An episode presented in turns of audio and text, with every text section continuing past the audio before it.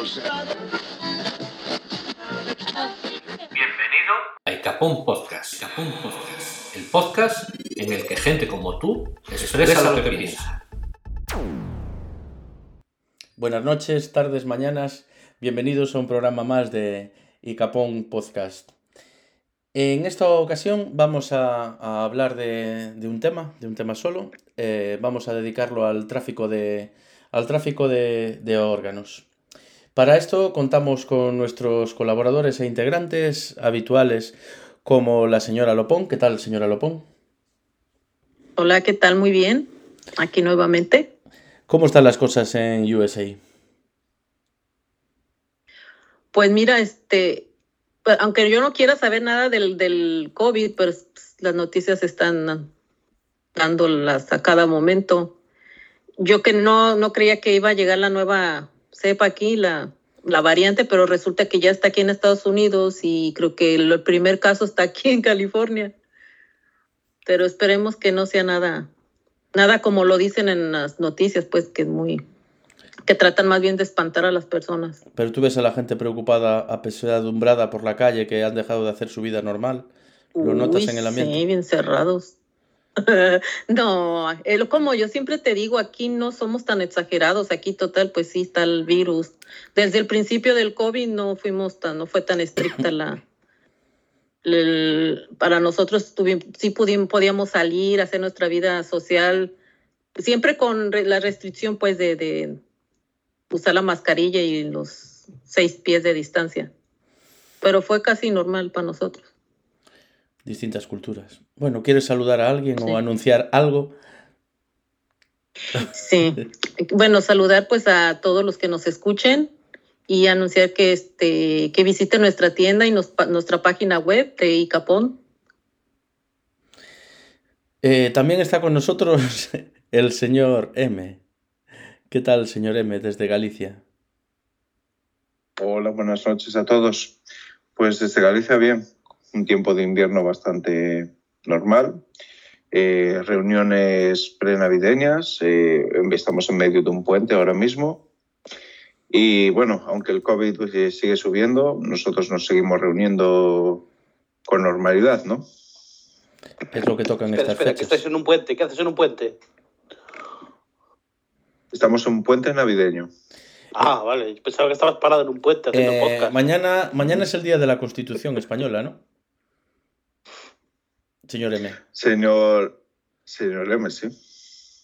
¿Pero es el día de la Constitución o no?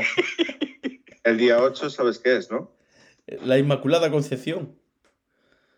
Correcto, que es otro festivo. Claro, entonces tenemos... Y entre medias, ¿qué hay? Hay un martes. Un martes pegado. ¿Tú trabajas el martes? Yo trabajo el martes. Mm, Yo también trabajo el martes. Pero hay gente que tiene mucha suerte y tiene un fin de semana de cinco días. Pues sí, sí, gente que no trabaja el martes pues tiene unas vacacioncitas guapas aquí. Bueno, y tenemos desde Edimburgo al señor Café Olé. ¿Qué tal, señor Don Café Olé? Hola, buenas noches, señor Don Presi. Por muy bien, como siempre. La maravilla aquí, disfrutando del clima. aquí en Escocia, aquí en Escocia es siempre, siempre soleado, es una maravilla, hace mucho calor. Y, y nada, disfrutando del tiempo y la gente pues se ve muy animada en la calle, disfrutando del mercado navideño alemán. Hay demasiada gente en la ciudad. Y nada, de- disfrutando el momento mientras no tienen una nueva cuarentena. Ya empezaron a avisar por ahí, igual hay una nueva cuarentena. Y bueno, la gente en la calle como locos, ¿no? Emborrachándose y disfrutando antes de que los encierren. Claro. Y así estamos. Todo Es, alegría, eh, alegría. es uno de esos casos que se estudian en sociología de cuando una predicción acelera lo que predice. ¿Sabes? Vamos a reunirnos todos Sí. antes de que nos confinen. Y eso provoca el confinamiento. es una paradoja, una Exacto, pequeña ¿eh? paradoja. Y Aquí tenemos es que no, no tenemos puentes, aquí hacemos puenting directamente. ¿no? Tenemos, eh, hoy contamos con el lujo de tener desde el otro lado del charco también, bueno, desde el otro lado, los que estamos en, en Europa, claro, al señor Michael. ¿Qué tal, señor Michael? Por fin aquí. ¿Cómo están? Sí, no, no había podido estar aquí de nuevo eh, presencialmente. A veces mandaba uno que otro audio, con ahí lo que, lo que se ocurría. He escuchado ya un par de cosas sobre Estados Unidos, ahí California, eh, y, y a Café diciendo que el clima en Escocia es bellísimo, sobre todo ahora que ha de oscurecer a las 3 de la tarde. Joder. Deben tener como 10 minutos de luz. Es, es deprimente. Suficientes para, para salir a, a pasear. Sí, du duermo más que nunca. Aquí, aquí es México, eh, es bastante benevolente con, con las estaciones del año porque sí hace más frío, pero en realidad no se siente algo terrible, ¿no? Y con lo de la variante Omicron, pues en realidad está bastante extraño aquí porque no se puede decir que hayamos salido de la primera ola, ni siquiera. Están tratando de, porque se supone que van a, a poner ahora más, o, otra dosis de a los adultos mayores. Y, y, pues yo me, yo me pregunto si ya me pueden considerar dentro de los adultos mayores porque pues me han puesto la Cancino, me han puesto la Sputnik y si me consideran adulto mayor, por favor que me pongan la Moderna. Yo ya no sé cuál sirve, si sirven, pero pues así por lo menos tener las variantes del virus y también todas las variantes de la vacuna. Pero, pero vamos a ver, ¿qué, ¿qué vacunas han puesto en México? ¿Cuál es la mayoritaria? En México, pues a, a los adultos mayores pusieron Pfizer y AstraZeneca. A los profesores nos pusieron Cancino y después también pusieron Sputnik. Creo que son las únicas que, que se han aplicado. Cansino, hay una vacuna que se llama Cansino. Ya me imagino los Sí, es- efectos es bastante secundarios. Es, es China, es China, es la Sinovac. o sea que me- a los mexicanos le pusieron una vacuna china, una vacuna rusa y ahora una vacuna americana. Bueno, son Sí. internacionales ahora. Sí, sí, sí. Ahora ya sí, tienen sí. 5G, tienen conexión satelital. Yo creo que a mí me tocaron, a mí me tocaron las que no, no estaban del todo bien, porque a mí me prometieron que me iba a volver magnético, que iba a traer un chip, que iba a tener 5G. No soy ni magnético, ni tengo, yo pensé, yo quería el M1, no tengo ni Intel. bueno. Pues muy bien. Bueno, pues eh, ya sabemos, este, eh, este podcast, eh, la, la inspiración, eh, la verdad nos las has dado tú con el, con el audio que mandaste para el anterior podcast. El de, el de el interior de la pizzería era, ¿no? Donde las redes que Sí, había. sí, Sí, sí, sí. Y, y bueno, ya, ya que vamos a hablar de trasplantes de órganos, eh, bueno, mirar, mirar una cosa. Antes de comenzar a hablar sobre el tráfico de órganos, creo que es importante pues hablar un poquito antes de, la historia de- de- del trasplante de, órganos. Vamos a leer, voy a leer un, artículo de la página web que podemos leer en temas.sld.cu. Excepto por las leyendas y las afirmaciones de milagros, la mayoría de las historias de trasplantes cubren solo los últimos 60 años, porque no hubo éxitos anteriores. Sin embargo, la historia de esta era sobre el trasplante ha sido documentada con tanto detalle que un recuento completo ocuparía varios volúmenes. En la historia de la trasplantología existen algunos puntos de referencia que tuvieron un impacto inmediato, pero la importancia de otros no fue reconocida durante décadas. Algunos hallazgos que merecían un reconocimiento histórico fueron pasados por alto o olvidados, mientras que otros sin importancia biológica tuvieron un gran impacto mediático. Colocar estos eventos en perspectiva es un desafío. La idea de reemplazar partes del cuerpo enfermas o dañadas ha existido durante milenios. Se contemplaron trasplantes complejos, como el trasplante exitoso de una pierna entera por los médicos santos del siglo III, Cosmas y Damián, que se representaba en varias pinturas famosas. Ya en el año 600 a.C. se concibió el uso de colgajos de piel autógenos para reemplazar las narices faltantes y en el siglo XVI Gaspare Tagliacozzi y otros cirujanos plásticos pioneros tuvieron éxito con tales procedimientos. La extensión obvia de estos métodos fue utilizar injertos separados o libres del tejido del paciente o de otros donantes. Pero hasta el siglo XX nunca se mencionó que los injertos podrían fallar. Incluso el gran experimentalista del siglo XVIII, John Hunter, quien trasplantó dientes humanos y espolones, parecía ignorar que los homoinjertos fallarían. Solo en la última mitad del siglo XX hubo consenso en que el resultado de los homoinjertos difiere de los autoinjertos. En 1954, el riñón fue el primer órgano humano en ser trasplantado con éxito. Los trasplantes de hígado, corazón y páncreas se realizaron con éxito a finales de la década de 1960, mientras que los procedimientos de trasplantes de pulmón y órgano intestinal comenzaron en la década de 1980. Hasta principios de la década de 1980, el potencial de rechazo de órganos limitaba el número de trasplantes realizados. Los avances médicos en la prevención y el tratamiento del rechazo condujeron a trasplantes más exitosos y a un aumento de la demanda. Aquí al leer esto, lo que, bueno, quería hacer una breve introducción de lo que, desde cuándo se habían hecho trasplantes de órganos en la, en la historia de la humanidad. Aunque ese que dicen que trasplantaron una pierna en el siglo III, no, no sé yo muy bien cómo le quedaría la pierna al, al individuo. Pero sí que el primer eh, trasplante de riñón fue, no fue hace tanto tiempo, bueno, o sí, en los años 50. No sé si tenéis algún conocido que haya tenido algún trasplante o algo que haya necesitado, sobre todo el riñón, parece que es lo que más se trasplanta, ¿no? A mí no me ha tocado conocer a nadie que, que le hagan un trasplante, pero pues sí, justo creo que lo que más se trasplanta son riñones porque tenemos dos, ¿no? Eh, ahora también hay que pensar que un trasplante y justo puede sonar un poco mórbido y a la gente le ha causado siempre un poco de, problemas. Se, se presta también a la superstición, ¿no? Que se pueden trasplantar órganos de gente que acaba de morir y que no murió de una manera violenta o que tenía el órgano bien. Eh, y, y, se ha dado casos de que cuando le trasplantan un órgano a la otra persona, cambia la personalidad pero eh, estaba yo leyendo justo para prepararme para esto, que cuando hay este trasplante de órganos, eh, también se trasplanta un poco del ADN, del ADN eh, extraño, y eventualmente se replica en tu cuerpo y de esta manera ahora tienes dos tipos de ADN, ¿no? Incluso que el caso puede ser tan, tan escandaloso que tengas ADN diferentes que una mujer no pudo trasplantar un órgano a su hija, eran gemelas las hijas, porque resultaba que no eran hijas de la señora.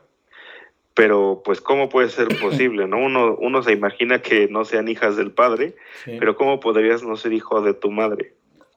Y resulta que es porque el ADN que tenía la señora era en parte de su hermana, a su vez y entonces ese ADN era el que era el que se había replicado para dar a las hijas y entonces genéticamente sus hijas en realidad eran hijas de su hermana. Y entonces todo esto también se presenta eh, en problemas cuando hay trasplantes de órganos, ¿no? Eh, no solamente entre parientes, sino eh, entre gente más lejana. Sí, ya te digo. Wow, eso no lo sabía. No, yo tampoco. No que, te hacía estas variaciones en el, en, el ADN. No. Hay un, em, hay un mercado, bueno, em, el tráfico de órganos en España, eh, bueno, no es tráfico de órganos, el, eh, los trasplantes en España em, se hacen a través de donaciones de voluntarios. O sea que cuando una persona muere, le preguntan a sus, a sus familiares y si quieren donar, eh, si quieren donar, que se donen sus órganos. Y serían los familiares los que, los que darían el, el consentimiento. En otros países no es así, por lo que se estaba viendo. Hay países en los que hay una remuneración económica y, y otros países en los que directamente ya casi es el... E incluso la, la, gente que los ejecutados a muerte, pues aprovechan, ya que te ejecutamos, pues venga, los órganos. Parece que esto pasaba en China, aunque ahora eh, dicen que, que no. El tráfico de órganos es una práctica ilegal que consiste en la extracción o retirada de órganos humanos con fines comerciales usualmente para realizar trasplantes. Se trata de una actividad que se considera ilegal en gran parte del mundo y acerca de la cual no circula demasiada información real en comparación con supuestos, por lo que a menudo resultan objeto de leyendas urbanas. En las últimas décadas, defensores de los derechos humanos han denunciado casos de presunto tráfico de órganos, sobre todo en países usualmente inestables políticamente, con regímenes, regímenes autoritarios o con poca seguridad jurídica, como China, India, Mozambique o los países de Europa Oriental, que antiguamente formaban parte de Yugoslavia y la Unión Soviética.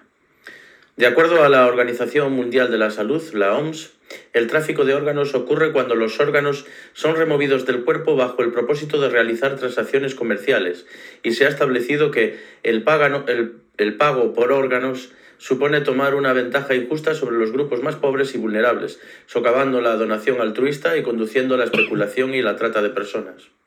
A pesar de las ordenanzas contra el comercio de órganos, se ha estimado que en el año 2005 el 5% de todos los receptores de órganos habían participado en trasplantes de órganos comercializados. Las investigaciones indican que el comercio ilegal de órganos va en aumento, con un informe reciente de Global Financial Integrity que estima que el comercio ilegal de órganos genera ganancias de entre 600 millones y 1.200 millones de dólares por año, con un lapso en muchos países. Si bien se trata de una práctica habitual y tradicionalmente punida y rechazada en casi todo el mundo, su estatus legal, sin embargo, está tendiendo a cambiar alrededor del mundo. Por ejemplo, Australia y Singapur han empezado a permitir desde 2013 la compensación económica a cambio de órganos para donantes de órganos vivos. Pues eh, lo que decía, distintos... Em, distintas formas de tratar las donaciones o el comercio con órganos en distintas partes del mundo. No sé cómo son las cosas en Estados Unidos, señora Lopón. Ahí están está parecido al tema español. Son donantes y le preguntan a, a los familiares, ¿no? Mira, aquí cuando tú vas a sacar tu licencia de conducir, hay una sección donde dice que si quieres ser donante de órganos, al tú fallecer, si tú firmas, este, automáticamente ellos ven que tú eres donante, entonces te sacan todo lo que posiblemente sirva y ya te entregan a la familia. Ese es el programa que tienen aquí, pero aún así falta mucho, porque, por ejemplo, yo hice mi licencia y en esa sección yo no pude poner que era donante de órganos porque no estoy legalmente en el país. Entonces mi licencia de conducir está está como restringida en algunos casos. Es raro, ¿no? Pero aún así yo creo que lo de que es el contrabando de órganos nunca se va a acabar, porque genera mucho dinero. Y es que también es una, una alternativa para la gente que no tiene una posibilidad de un ingreso y de pronto se ve ante la necesidad de tener una suma importante de dinero, ¿no? Incluso ahí en Estados Unidos, yo también eh, leí que en California precisamente eh, puedes donar médula espinal, pero pues te quitan muy poco de la médula espinal, es algo que se sigue reproduciendo y que se renueva constantemente en tu cuerpo, pero para donar la médula espinal sí, sí te dan una remuneración económica, ¿no? Y hay un tope eh, de cuánto puedes donar de médula espinal, para obviamente no afectarte, pero también eh, me enteré de casos que pues iban cambiando de estado en, entre clínicas que estaban menos reguladas para ir donando más y más de su médula espinal para tener una remuneración más alta, ¿no? Y al final, pues tú te preguntas, te, puedes morir, ¿no? Y, y todo por, por un par de, de miles de dólares, ¿no? Sí, eso sí es verdad. Así hay lugares, este, regiones donde tienes dos opciones, donarlo gratis o si quieres dinero. Pero los que tienen dinero creo que pasan por un proceso más este, de chequeos físicos, de, de chequeos de sangre, de todo eso. También puedes vender la sangre. Este, la sangre o la médula. Pero la sangre se vende. el semen. Lo, que más, lo que más se paga son los óvulos, más que el semen. sí, son creo que hasta 25 mil dólares por óvulos, sí. ¿Y el semen cuánto pagan por litro? El semen no sé. Por litro. Dos centavos por, por Dos centavos por, litro. Por galón. Dos por galón. Por galón. Dos centavos por galón. es que no es lo mismo, imagínate, espermas, pues sacas una muestra, no sé, una onza, pues son muchos, miles, cientos, no sé. Sí, no, y pues un óvulo es muy difícil. Hay una, una leyenda urbana que hay camiones cisterna que pasan por aquí que llevan eh, esos, esos galones de los que hablabais antes, llenos de mercado de negro de, de, pero de buena Es que marca. son un recurso renovable, ¿no? y los óvulos no lo son. De hecho, algo un poco escatológico que acaba de pasar aquí en México en una universidad eh, prestigiosa que es de paga, de las más caras, no voy a decir el nombre, eh, sacaron un comunicado para los estudiantes de que por favor dejaran de, de masturbarse en los baños de la universidad porque habían colapsado la tubería del baño. Entonces, pues yo no sé qué comen esos estudiantes para corroer una, una tubería, ¿no? Pero, Pues eh, seguramente comerá muchos, eh, no sé si lo conoces, hay un producto que se llaman lacasitos. Quesitos, serán quesitos. Quesitos. Los lacasitos son de quesitos chocolate. esos. mala casita. claro, que eso, claro, como son espesos, ¿sabes? Te da un semen espeso, como en la película esta de Easy Dizzy, no sé si nunca la viste, una película española. que bueno, os la recomiendo.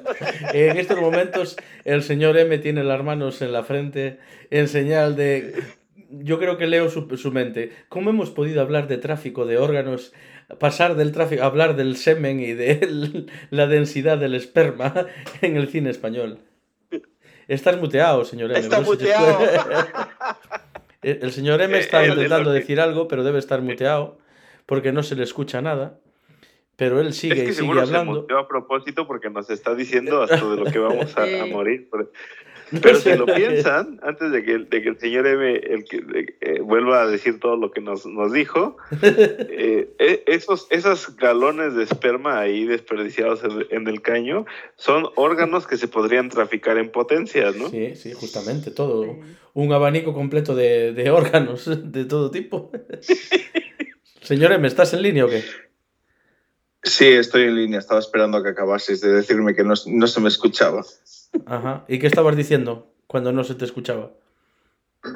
Que hace cinco minutos estábamos genialmente metidos en el tema y que hemos salido así por la cuneta. ¿sabes? De repente se, se nos ha ido el vehículo y hemos salido por un lateral en la primera curva. La verdad es que es algo raro que pase en este podcast. De que empecemos hablando Sí, de totalmente. eh, mirar, mirar una cosa. Si bien se trata de una práctica habitual y tradicionalme- tradicionalmente punida, o sea, prohibida y rechazada en casi todo el mundo, su estatus legal, sin embargo, puede terminar tendiendo a cambiar el mundo. Por ejemplo, Australia y Singapur han empezado a permitir desde el 2013 la compensación económica a cambio de órganos para donantes de órganos vivos, con organizaciones de defensa de personas con neo- nefropatía en ambos países, expresando su apoyo a esta nueva iniciativa. Antes de eso, Irán era el único país que permitía la compra-venta de legal de órganos. Sin embargo, impone restricciones en su comercialización con el fin de limitar el turismo de trasplantes, razón por la que dicha práctica está permitida y orientada exclusivamente al mercado interno.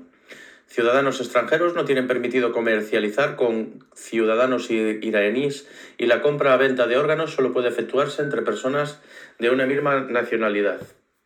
El sistema se basa principalmente en la caridad y el voluntariado, y aquellos a quienes se les asignan donantes y pacientes no son remunerados por su trabajo. Los defensores del comercio de órganos legalizado han aclamado al sistema iraní como un ejemplo de un modelo de comercio de órganos eficaz y seguro. Un artículo en el Clinical Journal de la American Society of Nephrology señala que el modelo iraní ha evitado muchos problemas asociados con el comercio de órganos. Sin embargo, el artículo señala que cualquier otra solución intentada en otros países en desarrollo no ha logrado ni siquiera frenar el crecimiento continuo de listas de espera de trasplantes de órganos.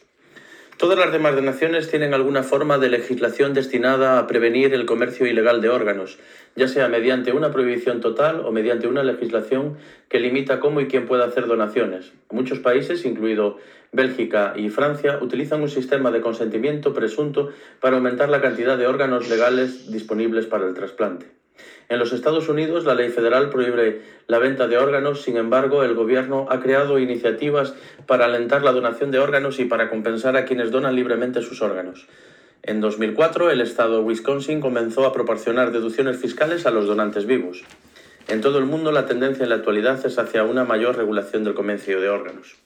En 2004, Roger de eh, del Centro de Bioética del Departamento de Salud Global y Medicina Social de la Facultad de Medicina de Harvard, escribió una carta abierta al presidente estadounidense Barack Obama y otros líderes estadounidenses apoyando la creación de proyectos piloto para estudiar formas de compensación de donantes vivos de riñón.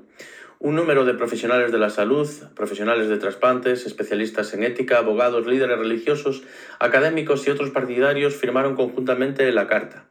En la carta y en un artículo anterior publicado en New England Journal of Medicine, Truoja aborda la necesidad urgente de donantes adicionales de riñón, los bajos riesgos de seguridad del procedimiento de trasplante, la disminución significativa en los costos financieros, la morbilidad y las tasas de mortalidad asociadas con los trasplantes de riñón y la capacidad de implementar un sistema de donación renal compensada con estrictas regulaciones gubernamentales y salvaguardias éticas. El gobierno legal de donación de sangre en los Estados Unidos produce más donaciones que el sistema de donación no compensado en el Reino Unido de Gran Bretaña. Décadas atrás, las preocupaciones sobre la calidad de la sangre u órganos comercializados fueron la principal causa en contra del comercio legal de órganos y sangre.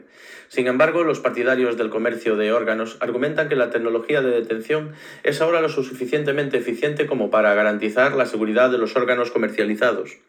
Debido a la escasez de órganos, muchos órganos trasplantados se extraen de los cadáveres de personas mayores o enfermas, lo que a veces ha llevado a que los órganos fallen o contengan cánceres. Sin embargo, esperar a un órgano mejor puede ser peligroso, ya que los que quedan en la lista de espera corren un alto riesgo de muerte. El biótico Gregory Pence expresó su preocupación por la intensa presión social que los familiares, amigos o empleados a menudo sienten por donar a un paciente. Según informes, algunos centros de trasplante resuelven este problema inventando una excusa médica para los donantes reacios. La compensación monetaria se ha sugerido como una solución, ya que la disponibilidad de más órganos disminuiría la, presión sobre los amigos y la familia para donar. Antes de 2008, la venta de órganos era legal en Filipinas y el país era destino popular para el turismo de transportes, de trasplantes. La Agencia de Información de Filipinas, una rama del gobierno, incluso promovió paquetes de trasplante de riñón todo incluido, que se vendieron por aproximadamente 25.000 dólares. El gobierno prohibió la venta de órganos a partir de marzo de 2008. Desde que la prohibición entró en vigencia, el número de trasplantes disminuyó de 1.046 en 2007 a 511 en 2010. El profesor Lee Mendoza ha sugerido que la disminución del número de turistas de trasplantes y la venta documentada de órganos sirve para fortalecer los mercados negros de órganos. Dice que a menudo prohibir las ventas de órganos fomenta los sistemas contractuales basados en compensaciones entre donantes, intermediarios y compradores del bajo mundo. ¿Cómo, cómo compensar el, eh, la donación de órganos? ¿Tiene que ser algo de forma altruista o, lo veis ético que haya, que haya una recompensa? ¿Cómo lo ves? a, a mí me parece que más que decir que la recompensa monetaria es ética o no. Se, eh, eh, a mi entender, se prohíbe que haya una compensación económica al donar un órgano, porque eso pondría en desventaja a los que necesitan recibirlo, ¿no? En el sentido de que imaginen que yo necesito un órgano y también lo necesita Bill Gates y estamos en la misma lista de espera, pero Bill Gates puede ofrecer de manera legal una compensación monetaria por donarle a él un riñón o un hígado. Yo no puedo, ¿no? Quizás le puedo invitar unos tacos a la persona que me lo done después de los tacos, que después de que me lo done, pero pues obviamente esa persona va a elegir darle su órgano a Bill Gates en lugar de a mí y eso me va a poner en una desventaja y voy a, voy a morir, ¿no? Entonces me parece que más bien es por ahí. Sin embargo, la verdad, el señor M tiene atrás de fondo un, menú en la que yo creo que nos está sugiriendo cuánto podría dar por cada uno de nuestros órganos. Y sinceramente yo, mis ojos no los necesito. Yo sí daría mis dos córneas por cada, cada una por 30 mil dólares, ¿no? Y justo también ese es el problema. Si hay una recompensa económica, entonces los órganos que poseemos ya se vuelven un, commodity, ¿no? ¿Qué necesito y qué no necesito? ¿Qué puedo vender? de qué puedo prescindir eh, para tener 60 mil dólares a mi disposición, ¿no? Claro, puedo de, prescindir de mis córneas sin ningún problema, porque pues siempre he querido ser ciego. Entonces doy mis córneas, recibo 60 mil dólares y de todas maneras no voy a tener un cambio en mi vida porque de todas maneras ya me hacía yo de la vista gorda para muchas cosas, ¿no? Entonces, a lo que voy es justo que eh, más que lo ético, sí se vuelve como, ¿por qué no entonces tenemos una granja de órganos donde literalmente estamos teniendo personas que sabemos que van a estar con una salud altísima y, y van a tener los órganos perfectos? Claro, les vamos a dar una vida de reyes, les vamos a mantener eh, todos los placeres que quieran mientras no afecten su salud, no va a haber una compensación económica, pero nunca van a tener que preocuparse por nada. Eso sí, el día que necesitemos un órgano, se los vamos a quitar.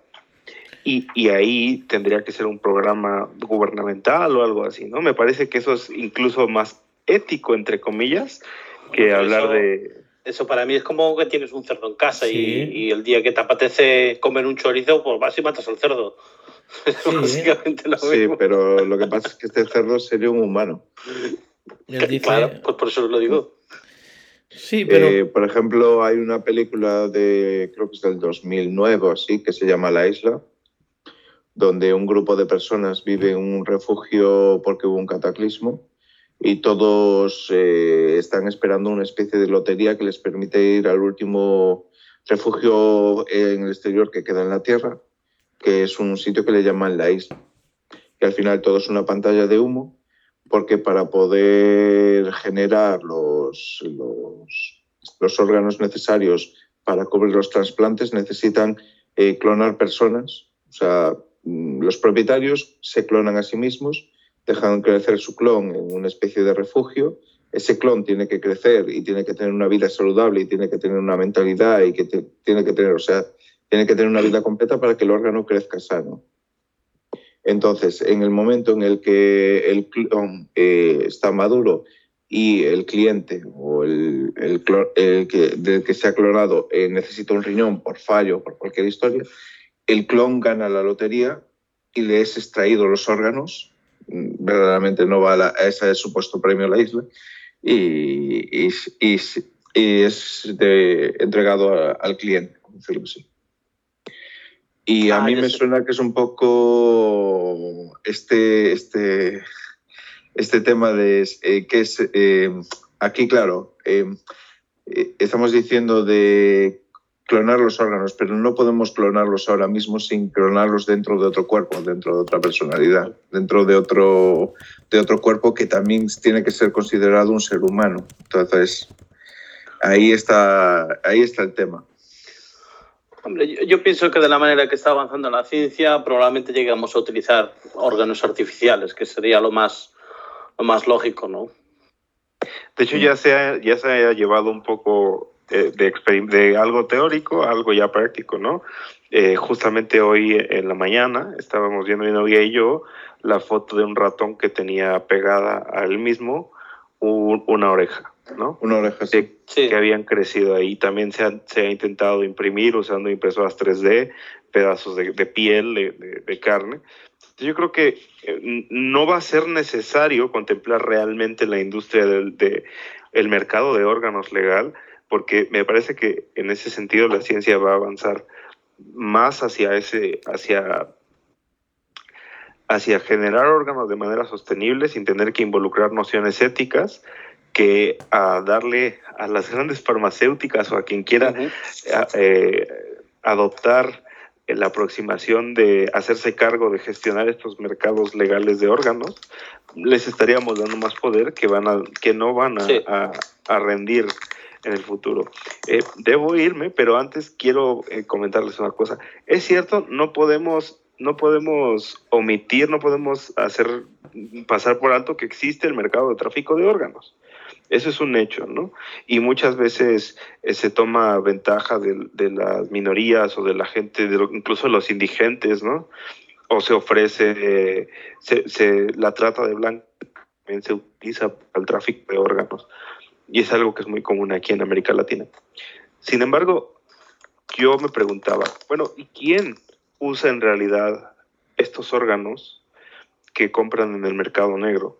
Porque yo no me imagino, y, y disculpen por traer de nuevo a Bill Gates a, a colación, pero creo que es una personalidad que queda muy bien para toda esta, esta plática. De, de- Sí, para todas.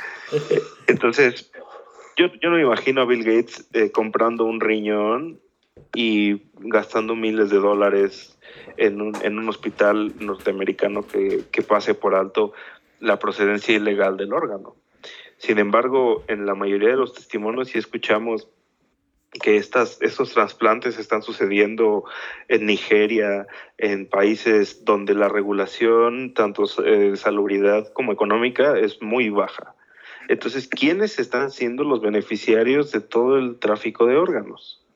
Y es una pregunta que creo que vale mucho la pena discutir, ¿no? Y, y pues lo, los dejo, espero que espero poder escuchar sus respuestas ya cuando esté el podcast terminado de ensamblar.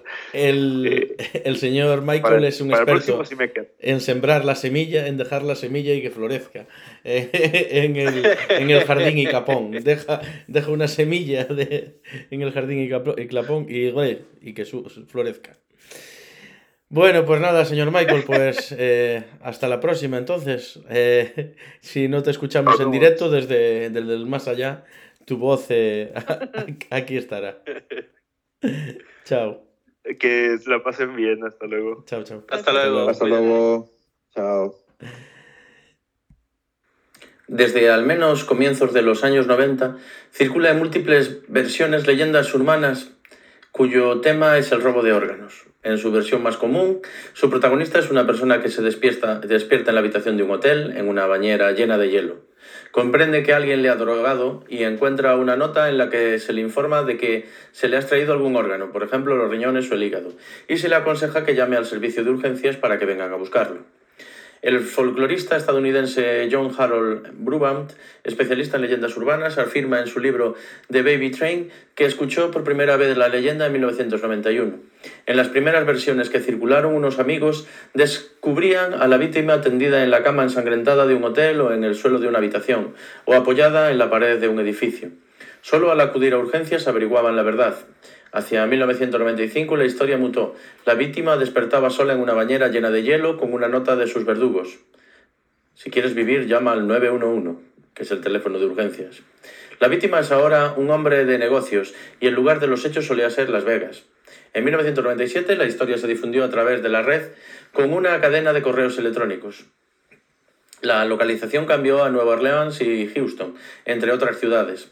El rumor cobró tanta fuerza que el 30 de enero de 1997 el Departamento de Policía de Nueva Orleans tuvo que lanzar una página web para desmentirlo. En España, las versiones que circulan suelen tener como protagonista a un adolescente que realiza un viaje a Estados Unidos, de estudios a Estados Unidos, y en algún garito liga con una mujer fascinante y se separa de sus amigos. Tras una noche de excesos, despierta al día siguiente en una bañera llena de hielo. Sus compañeros y profesores lo llevan al hospital donde descubren que, que le han extirpado un riñón. Todos hemos escuchado este tipo de, de historias. ¿No, Café Olé?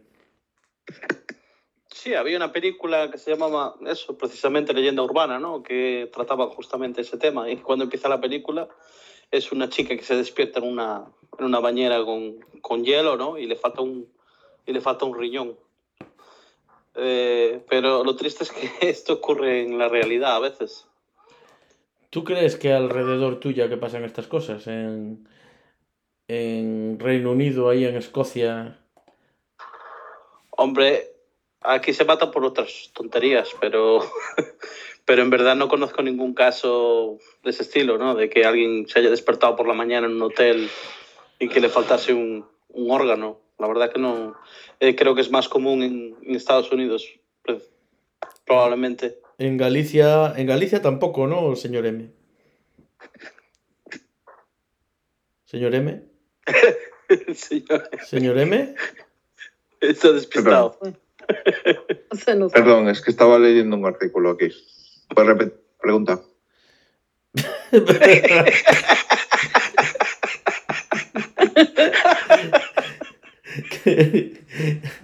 si conoces algún caso de, de algún robo de órganos en Galicia, señor M. Hombre, yo he visto mucha gente que ha perdido el hígado, pero eh, robos ninguno. Pero ¿cómo lo perdieron? se lo dejaron Hombre, en casa. porque- ¿o? Lo perdieron a base de, de llenarlo. De llenarlo de todo lo que, de de todo. La, la, estoy pensando en la, en la pregunta que dejó en el aire el señor Michael, de quién se beneficia realmente de, del tráfico de, órganos, pues los intermediarios. Yo creo que los intermediarios son los que, los que realmente tienen el beneficio, porque el que está en un apuro y necesita un órgano para un hijo, para sí mismo, igual si tiene posibilidades, pues hará lo que esté en sus manos para conseguirlo. El que va a donar está desesperado por el dinero y se va a quedar chungo. O sea que realmente el que está de por medio, el que pone en contacto uno con otro, el que hace la logística, yo creo que va a ser el... No sé qué pensáis yo, vosotros. Yo entiendo, yo entiendo la pregunta que hace, es un poco complicada, porque lógicamente habrá grupos eh, de mafias que se dedican al tráfico de órganos, pero yo creo que no son ellos realmente los que hacen el, el beneficio. Claro, lógicamente, ellos tienen un beneficio y hacen dinero, pero aquí tiene que haber gente más importante que es la que realmente que mueve estos mercados, ¿no? Eh, serán a lo mejor eh, centros hospitalarios o farmacéuticas o gente de poder, mm, eso es lo que no se sabe. Yo creo que es la pregunta que realmente hace es esa, ¿no? A ver, ¿quién realmente está detrás de estos... Eh, no, de ese tráfico de, de, órganos, ¿no? Porque realmente las mafias sí, es, el hombre intermediario, es el que... Esto es como, como el tema de las drogas, ¿no? Igual, tú miras a una persona pues en, en la esquina de la calle vendiendo cocaína, ¿no? Y piensas, bueno, pues ese tío eh, es, un, eh, es un cabello, ¿no? Está vendiendo drogas, pero claro, él sus drogas las consigue de algún otro lado, ¿vale? Pues las conseguirá, pues, eh, vete tú a saber, o de Colombia o de cualquier otro país, eh, mafias más, más grandes, ¿no? Más importantes, pero siempre hay alguien detrás de todo esto, ¿no? Digamos. Yo creo que el intermediario realmente está ahí para, casualmente, ¿no? Pues mira, esto es un negocio, voy a hacer dinero así, yo consigo el órgano y lo muevo de aquí para allí y ya está. Y yo me llevo mi beneficio y me olvido de todo, ¿no? Creo que es a lo que se mayor, mayormente a lo que se refiere, ¿no? ¿Quién realmente está detrás de todo esto? Esa es la incógnita. Hombre, tiene que ser una mafia muy importante con contactos a nivel internacional. Exacto. Porque aparte de que la distribución de órganos, al ser el, el, la persona que los necesita, tiene que tener unas características muy concretas y no vale cualquier órgano, tiene que ser muy tiene que ser un ADN lo más parecido posible y tiene que tener un almacenamiento que lo conserve perfectamente durante un periodo de tiempo que puede ser amplio. Entonces ahí no me parece que sea, o sea, hay, hay que tener una logística muy grande para poder mover toda esta mercancía y buscar al cliente que la necesite para vendérsela, que tiene que ser un cliente potencialmente rico, claro. Claro, ahí está el tema, ¿no? Yo creo que, que se empie empieza desde el médico. ¿no? Si el médico no lo propone o él es el que tiene los contactos para obtener un órgano, pues el, el que necesita el órgano no va a saber cómo moverse. Para mí, yo creo que lo, el más culpable es el médico que va a realizar el procedimiento. O quizás porque, no, quizás es una persona intermediaria también, es un, no, porque una persona como que está médico, realizando un trabajo. Sí, pero como médico, ¿tú por qué te vas a, a prestar para hacer algo que es ilegal. Por dinero, lo que hace todo el mundo. Por eso, pues si, si tú eres Pero... un buen médico, oye, yo no voy a hacer eso porque es ilegal, ¿por qué voy a, a traer un órgano o quitarle un órgano a una persona sin su consentimiento, todo por dinero? Claro, es que es lo que mueve el mundo. Es que es como funciona todo. Eh, el señor M nos ha desconcertado con una imagen de una suculenta paella. Es el señor Michael que nos acaba de enviar una imagen de una suculenta comida. Ah, es un ¿Sí? me, me he mirado la foto y me he quedado en blanco. Miré las gambas y digo, coño. el señor Michael tiene la grandeza de saber trastocarnos el, el podcast eh, con, El distintos, lo necesita. con distintas metodologías. Imagínate, imagínate que la comida, lo que estuviera comiendo fueran riñones con cebolla. Oh. O se hígado encebollado. Eso se come. Hígado encebollado, sí, es verdad. Iba a decir hígado encebollado y dije el riñones. corazón también se come. Claro. Hombre, la- todo. en la década de hígado pato que te 1970 comas es una se introdujeron productos farmacéuticos que evitan el rechazo de órganos. Esto, junto con la falta de regulación médica, ayudó a fomentar el mercado de órganos. Los procedimientos de donantes vivos incluyen trasplantes de riñón, hígado, córnea y pulmón. La mayor parte del comercio de órganos implica trasplantes de riñón o hígado. Según Bárbara Mickelson, los elementos fundamentales de la historia pueden proceder de un caso real. En 1988, un ciudadano turco vendió uno de sus riñones y se desplazó al Reino Unido, donde le fue extraída la víscera. De vuelta a su país denunció los hechos, alegando que había acudido engañado sin saber lo que iba a sucederle. Según su versión, unos hombres de negocios le ofrecieron un puesto de trabajo en Inglaterra. Al llegar al país le dijeron que le llevaban a un hotel, pero en realidad lo condujeron a un hospital. Allí le drogaron y le extrajeron el riñón. En abril de, no- de 1991 se emitió un episodio de la serie de televisión Ley y Orden titulado Sonata para órgano solista, quizá inspirado en la noticia de 1988, cuya trama se centraba en el robo de un riñón.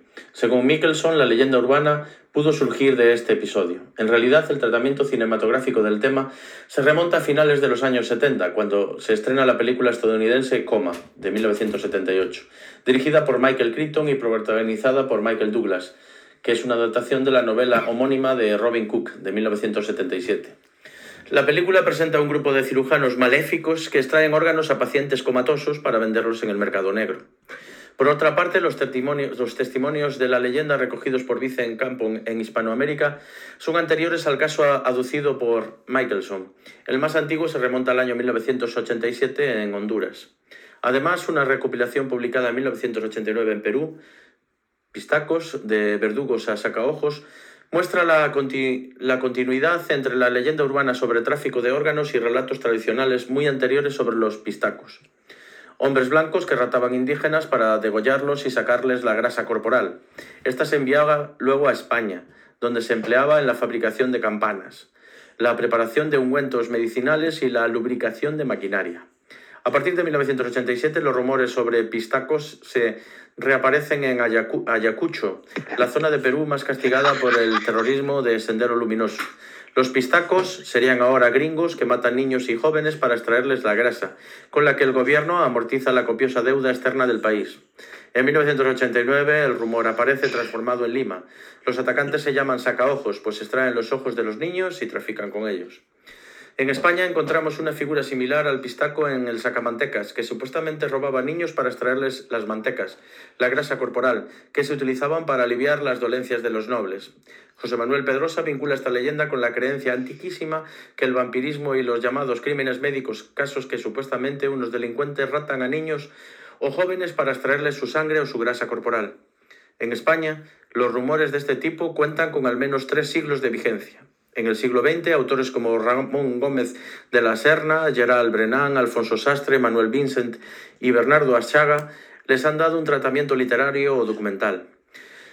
Otros argumentos relacionados con la seguridad incluyen 1.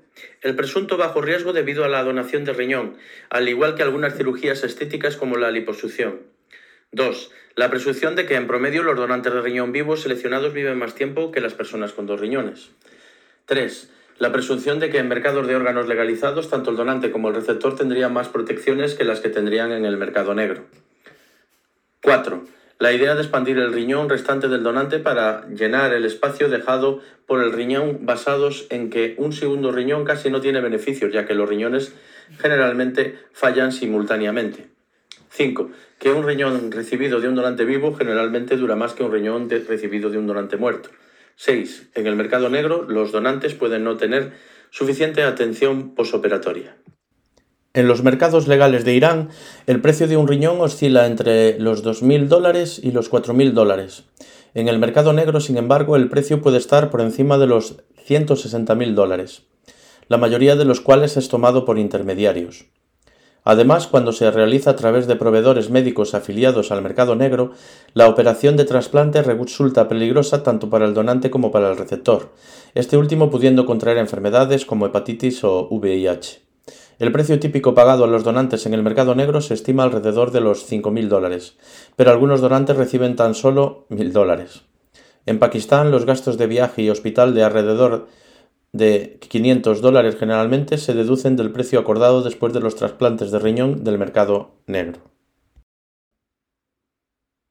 Tráfico ilegal de órganos en el mundo. India. Antes de la aprobación de la ley de trasplantes de órganos humanos, la TAO, en 1994, la India tenía un extenso mercado legal de comercialización de órganos, dado que esta práctica no estaba regulada por la ley y por ende no se encontraba prohibida. Los bajos costos y la alta disponibilidad generaron negocios en todo el mundo y convirtiendo a India en uno de los centros de trasplantes de riñón más grandes del mundo. Sin embargo, varios problemas comenzaron a surgir. En algunos casos, los pacientes no sabían que un trasplante de riñón se llevó a cabo. En otros casos, a los pacientes se les prometieron pagos mucho más altos de lo que realmente recibieron. Estas y otras cuestiones éticas empujaron al gobierno indio a aprobar una legislación que prohíbe la venta de órganos. Sin embargo, las leyes actuales todavía contienen vacíos legales. Por ejemplo, el Tao establece que un donante de órganos puede ser un pariente, cónyuge o un donante individual por razones de efecto para el receptor. A menudo las declaraciones de afecto son infundados y el donante de órganos no tiene conexión con el receptor. En muchos casos, el, el, donante puede no ser indio o incluso hablar el mismo idioma que el receptor. El enorme mercado de órganos, antes legal, no decreció y trasladó esta práctica a la clandestinidad. En el país apareció como práctica común los agentes o brokers de operaciones de compra-venta de órganos, sobre todo riñones orientados a ciudadanos extranjeros. Bangladesh.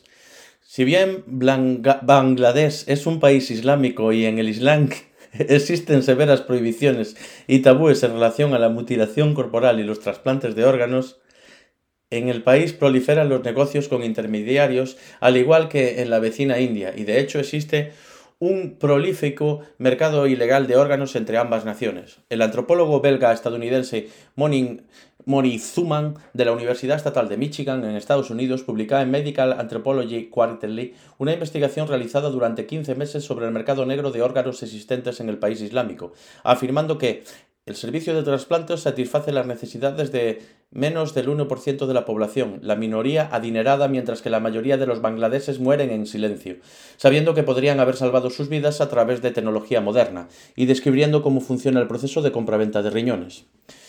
Moniruzaman entrevistó a 33 bangladesíes de bajas condiciones económicas, todos menos uno de los vendedores que entrevistó Moniruzaman eran musulmanes, que decidieron vender sus riñones, muchos de los cuales inicialmente ni siquiera sabían que era un riñón. Cargados de deudas, esos, estos vendedores fueron atraídos por los clasificados de periódicos que implican una recompensa para aquellos dispuestos a donar. En su investigación, Moniru Zaman recolectó más de mil clasificados en periódicos populares solicitando órganos y haciendo ofertas imposibles como ciudadanía en un país extranjero. En Bangladesh el tráfico de órganos es ilegal, pero Moniru Zaman encuentra que sucede casi públicamente. Todos los anuncios clasificados implican intercambios en efectivo, pero nunca exclamándolo de forma explícita. En un momento de su trabajo de campo, incluso se enfrentó a un nefrólogo que tenía una donación de riñón anclado en un vestíbulo de su oficina. Le pregunté a los principales nefrólogos, estos anuncios están en todas partes, ¿por qué los funcionarios estatales no toman posición e intervienen? Y me dijeron, la donación está sucediendo, pero no es comprar y vender. Para atrapar a los posibles vendedores, los intermediarios de órganos le dicen que tienen riñones, pero uno de ellos está durmiendo en el cuerpo. Durante la operación, los médicos despiertan este riñón inactivo y retiran el anterior para la donación. En esta visión, el segundo riñón es solo equipaje, una reserva de efectivo enterrada en la espalda baja.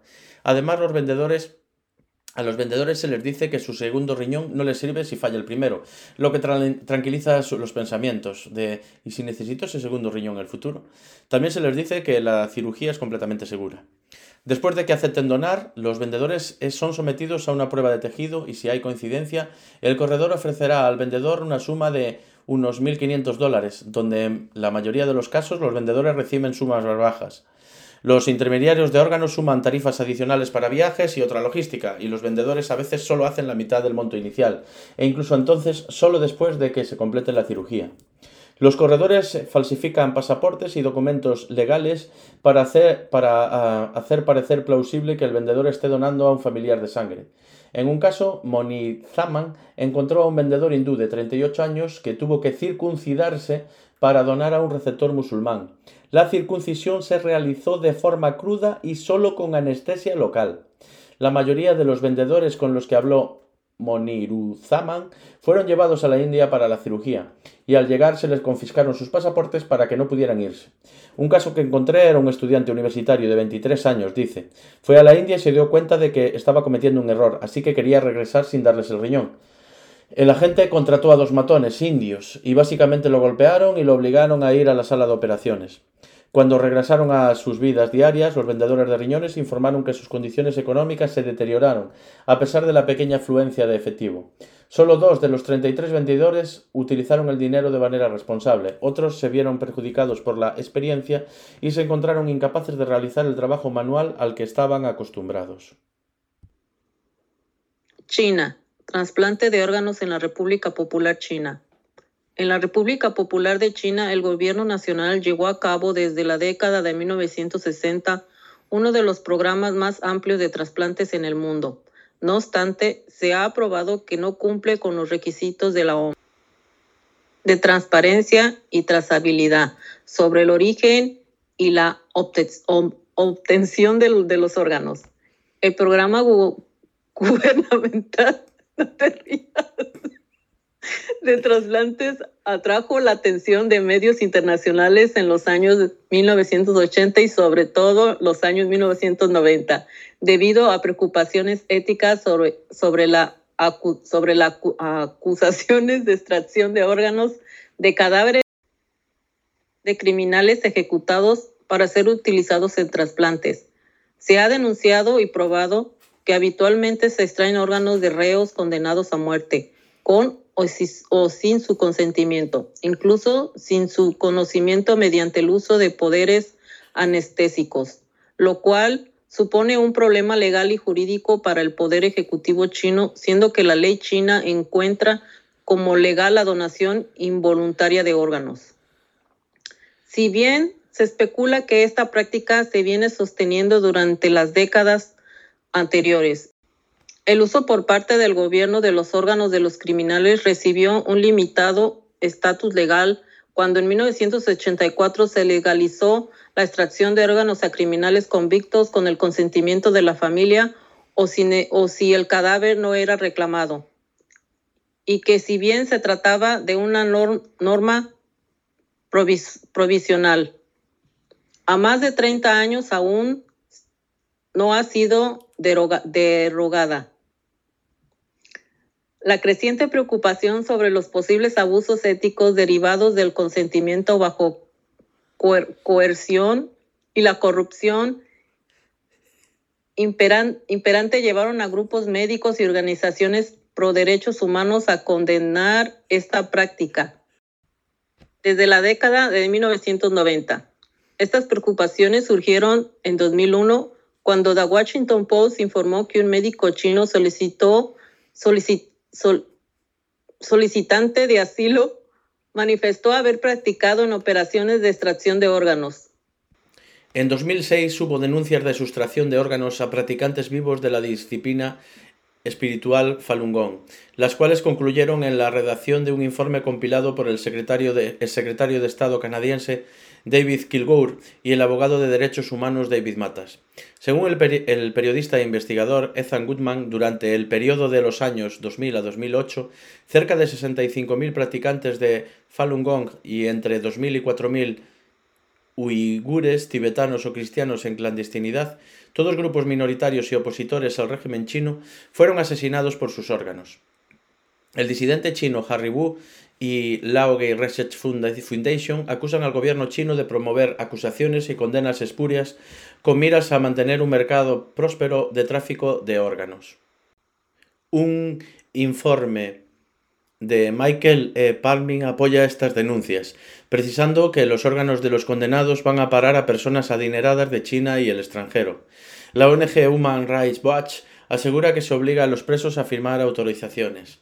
Portavoces del gobierno chino han admitido que en los hospitales del país se utilizan órganos procedentes de condenados a muerte, pero afirman que solo en unos pocos casos y siempre con el consentimiento expreso de los, expreso de los presos. El 6 de abril de 2007, el gobierno chino aprobó una ley que prohíbe el tráfico de órganos y establece como requisito indispensable para la extracción que el donante ceda voluntariamente sus órganos. Esta ley, sin embargo, no recoge las donaciones por casos como la muerte cerebral, circunstancia idónea para este tipo de trasplantes. En 2007, China emitió leyes que prohibían el tráfico de órganos, mientras que la Asociación Médica China acordó que los órganos de los prisioneros no debían ser usados para trasplantes, excepto para miembros de su familia inmediata.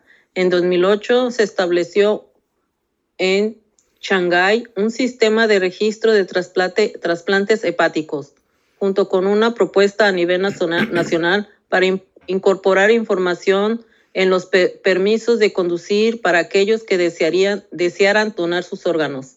A pesar de estas iniciativas, China Daily informó en agosto de 2009 que aproximadamente 65% de los órganos trasplantados todavía provenían de prisioneros ejecutados. Los presos condenados habían sido descritos como una fuente no apropiada para trasplante de órganos, pero el viceministro de Salud, Hen Yun Fu, y, y en marzo de 2010 anunció la prueba del primer esquema de donación de órganos póstumo, gestionado en conjunto con la Sociedad de la Cruz Roja y el ministro de Salud de China en 10 regiones piloto. Dicho esquema de donación, conocido como Sistema de Respuesta de Trasplante de Órganos de China, por sus siglas CORTS, no incluye información sobre el origen de los órganos. Si bien no se han revelado cifras exactas, las autoridades chinas no han denegado la práctica de extraer los órganos de prisioneros ejecutados y han tomado medidas para abordar las preocupaciones internacionales con respecto a la dependencia del estadio de prisioneros ejecutados para la donación de órganos y el comercio ilegal de estos órganos. En 2005 reconocieron había ocurrido. Sin embargo, han negado constantemente las acusaciones de extirpación de órganos de practicantes vivos de Falun Gong. La Organización Mundial de la Salud y la Sociedad del Trasplante TTS estipulan que el uso de prisioneros en cualquier país que tenga pena de muerte viola los estándares éticos médicos dado que los prisioneros no pudieron dar su libre consentimiento. El hecho de que la pena de muerte es aplicada en China continental, ha supuesto que su sistema de trasplante de órganos se ha puesto en duda por muchos expertos de la sociedad médica. Las seis inspecciones a hospitales en China en 2015, realizadas por organismos internacionales, fueron programadas de antemano y ninguna de las visitas autorizadas se realizó en un centro de trasplante en activo. En junio de 2016, un nuevo informe elaborado por los investigadores David Kilgur, David Matas y Ethan Goodman desveló que el número de órganos que se trasplantan al año en China se situaría entre los 60.000 y 100.000 números muy lejanos a los 10.000 que sostiene el régimen chino. Esta discrepancia en el número de trasplantes anuales se compone de órganos de presos ejecutados, muchos de ellos presos de conciencia encerrados por sus creencias religiosas o políticas. Expertos en trasplante afirman que las prácticas de extracción forzada de órganos no han cesado en la actualidad a pesar de las promesas dadas por China desde 2014. La situación denunciada en China guardó una similitud sorprendente con un relato de 1967 del escritor de ciencia ficción Larry Niven, titulado The Jigsaw Man, el rompecabezas humano. Neven presentó un futuro en el que los condenados a muerte se los obliga a donar todos sus órganos, compensando así la deuda contraída con la sociedad. La demanda creciente de órganos lleva a los legisladores a extender la pena de muerte a cada vez más supuestos. Otras denuncias. Entre 1987 y 2008, la prensa se ha hecho eco de numerosas denuncias e investigaciones sobre tráfico de órganos. Entre 1987 y 1989 aparecieron en la prensa latinoamericana numerosos artículos que denunciaban el robo de niños para extraerles órganos, como ojos y riñones, que eran enviados al, extranjero para implantárselo a niños de familias acomodadas. El primer país en el que surgió la denuncia fue Honduras, en 1987. Posteriormente, el rumor se extendió a Costa Rica, México, Haití y Venezuela. La antropóloga Verónica Campion Vincent, que estudió esas denuncias, considera que forman parte de una campaña orquestada por la izquierda contra los Estados Unidos, que aparecen generalmente como beneficiario de los órganos supuestamente robados. Según esta antropóloga, el tratamiento periodístico de estas acusaciones sigue un patrón. Se recogen las acusaciones, pero no el desmentido que suele seguirlas. Nunca se respetan pruebas tangibles, porque de hecho no las hay. En 1992, la policía mexicana inició una investigación sobre una presunta red de tráfico de órganos extraído a niños, con destino a pacientes estadounidenses.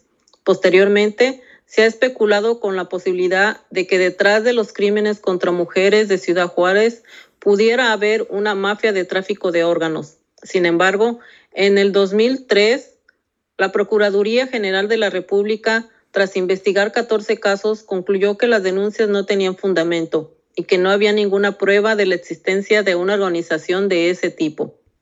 La organización feminista RAWA ha denunciado que desde 1992, cuando la República Socialista Ghana fue destruida, los fundamentalistas, religiosos conocidos como los muyahidines se enriquecieron con el tráfico de órganos de pobres locales. En 2005, una comisión de la Asamblea Parlamentaria del Consejo de Europa, PIS, certificó que se había producido en Ucrania casos de secuestros de niños recién nacidos, presuntamente para utilizar sus órganos en trasplantes y como fuente de células madres.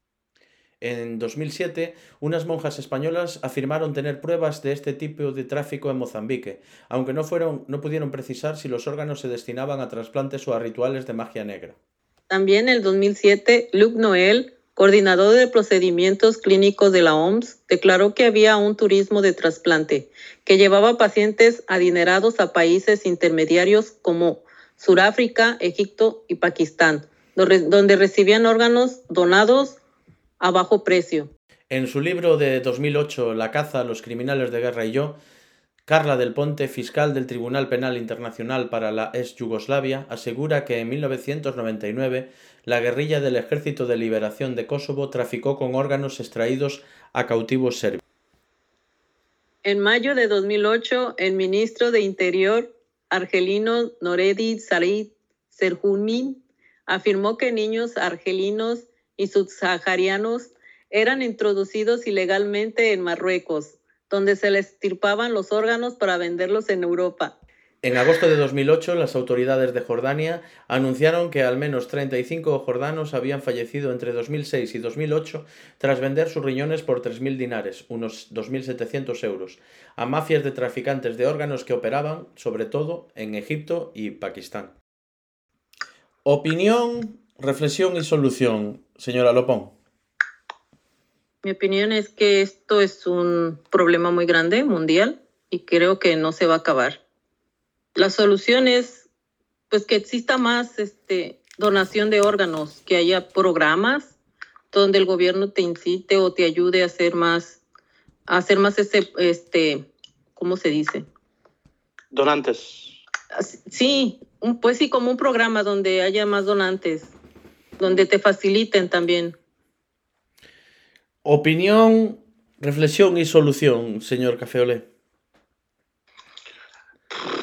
A ver, es que es un tema bastante complicado. A ver, no creo que haya una solución, al menos a corto plazo, para solucionar este problema, porque el gran problema de esto son las mafias que hay detrás, que hacen muchísimo dinero. Y, y aún por encima no hacen ofertas en el Black Friday, ni hostias, ni dos por uno, ni, ni nada por el estilo. y bueno, aparte de bromas, pues eh, supongo que la gente debería estar más concienciada que, que, deberían donar sus órganos, ¿no? Porque cuando te mueres, se acabó. tu cuerpo no sirve para absolutamente nada. Eh, creas en lo que creas, en cualquier religión, en lo que tú pienses, no importa. El día que te mueras, se acabó. Tu cuerpo no sirve absolutamente nada. Y en vez de dejarlo ahí pudriéndose bajo tierra o, o incinerándolo o lo que sea, lo que puedes coger es eh, donar tus órganos y darle vida a alguien, ayudar a alguien, ¿no? Que es, que es lo más importante, ¿no?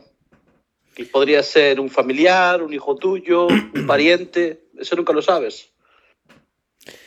Señor M, opinión, reflexión y solución. Pues creo que casi lo mismo que lo dicho por la señora Lopón y por el señor Cafeolé. Yo creo que mm, a corto plazo la mejor solución es que eh, la sociedad se conciencie de que donar nuestros órganos cuando hayamos fallecido es lo más importante para solucionar este problema, porque eliminamos sobre todo la, la necesidad de, de, encontrar órganos compatibles eh, de la mejor manera posible, que es donándolos directamente cuando fallecemos. Y después que existe una especie de, de programa internacional eh, que ayude justamente a que haya búsqueda de compatibilidades y a compartir compartir pues lo que son este sistema de órganos donados y por supuesto la persecución de, de manera también internacional de cualquier red porque estos sí que son redes internacionales de distribución porque necesita ser bastante grande para poder funcionar y la persecución de las mafias que operan en estas redes. Y aparte de eso, pues creo que son los tres puntos más importantes.